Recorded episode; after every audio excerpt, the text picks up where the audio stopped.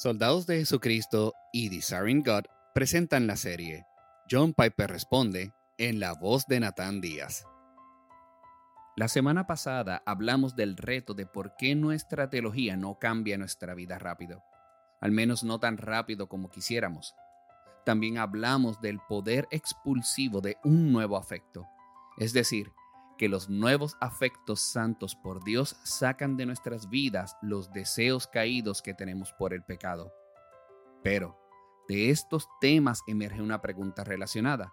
Siendo realistas, ¿qué tanto cambio puedo tener en mis deseos en esta vida? Esta pregunta viene de una escucha llamada Emma. Hola, Pastor John. Creo que entiendo el hedonismo cristiano. Por la gracia soberana de Dios en la regeneración, él me da nuevos deseos que compaginan con los suyos. Esto incluye un nuevo deleite en el que más deleita a Dios. Él mismo. Amén y amén. Pero vaya, sí que lucho un montón con los deseos en mí que no honran a Dios. Así que, ¿cómo puedo estar segura de que Dios me ha dado nuevos deseos santos cuando me siento tan a menudo inundada por mis viejos deseos impíos? Incluso Jesús parecía más motivado en su vida terrenal por el gozo futuro. Hebreos capítulo 12, verso 2. ¿Cuánta victoria sobre los deseos es realista y normativa en la vida cristiana, dentro de esta carne caída y de este planeta bajo maldición? Como lo entiendo, Emma hace dos preguntas. Primero pregunta, ¿cómo puedo estar segura de que he recibido nuevos deseos santos y esta pregunta es en realidad, ¿cómo puedo estar segura de que soy nacida de nuevo? Porque eso es lo que el nuevo nacimiento hace. Nos da estos nuevos deseos centrados en Dios, en Cristo, llenos del poder del Espíritu. Y la otra pregunta que hace es, ¿qué tanto deseo por Dios y victoria sobre los deseos contrarios, los deseos pecaminosos, es realista o normativa en la vida cristiana? Así que contestemos estas dos preguntas de la siguiente manera. Describamos cómo el Nuevo Testamento ilustra los deseos de una persona que ha nacido de nuevo y el tipo de batalla que esto introduce en la vida de una persona. Luego, veamos si las respuestas a las preguntas de Emma fluyen de la descripción del nuevo nacimiento y qué podemos obtener de ello. Antes de nacer de nuevo, quiero decir, nacer de nuevo por el Espíritu de Dios, por medio de la palabra de Dios. La Biblia nos describe como personas naturales, lo que significa que no tenemos el Espíritu Santo y por tanto no tenemos la habilidad espiritual de ver la belleza de Cristo y de su Evangelio como son en realidad, ni la habilidad de sentirlas como son en realidad, es decir, preciosas. 1 Corintios 2.14 dice, pero el hombre natural no acepta las cosas del Espíritu de Dios, porque para él son necedad, y no las puede entender porque son cosas que se disciernen espiritualmente. Cristo y el Evangelio son necedad, locura, irreales, aburridos para nosotros hasta que nacemos de nuevo. Y ya no somos personas naturales, sino sobrenaturales. Hemos sido hechos hijos de Dios y el Espíritu Santo sobrenatural habita en nosotros. Ahora, aquí está lo que sucede y el efecto que tiene. Aquí está una paráfrasis de 2 Corintios 4, 6 al 7. Dios, que en el principio de la creación dijo hágase la luz, ha brillado ahora en nuestros corazones, el mismo tipo de milagro, para darnos la luz del conocimiento de la gloria de Dios en la faz de Jesucristo. Pero tenemos este tesoro en vasijas de barro para mostrar que el poder supremo pertenece a Dios y no a nosotros. En otras palabras, en el nuevo nacimiento, Dios vence nuestra ceguera, nuestro estado de muerte hacia la gloria de Dios en Cristo.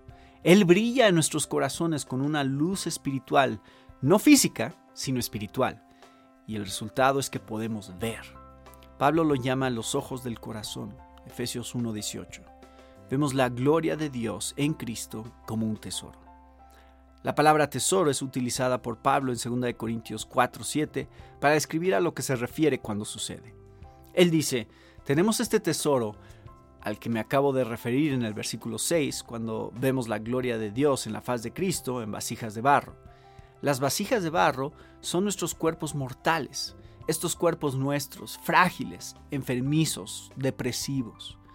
Pero la clave aquí está en que el efecto de este milagro de vista ver a Cristo y su Evangelio como hermosos, como en verdad lo son, es que ahora conocemos a Cristo como tesoro. Él ya no es aburrido, ya no es locura, ya no es mitología, es un tesoro. Nuestros deseos, por tanto, nuestras preferencias, nuestros placeres, son transformados por descubrir que lo que alguna vez pensamos loco, irreal o aburrido, ahora es la realidad más preciosa en el mundo. Ese es el cambio fundamental en el nuevo nacimiento.